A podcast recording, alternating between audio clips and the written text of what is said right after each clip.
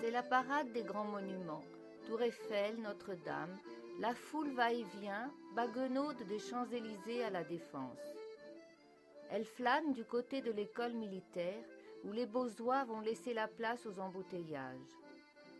Dans les voitures, il y a des gens qui habitent dans de grandes tours le long des grands boulevards et qui achètent mille choses dans de grands magasins et puis vont flâner le long des quais pour oublier les fumées des usines qui polluent la Seine et tuent les légumes dans les jardins de banlieue.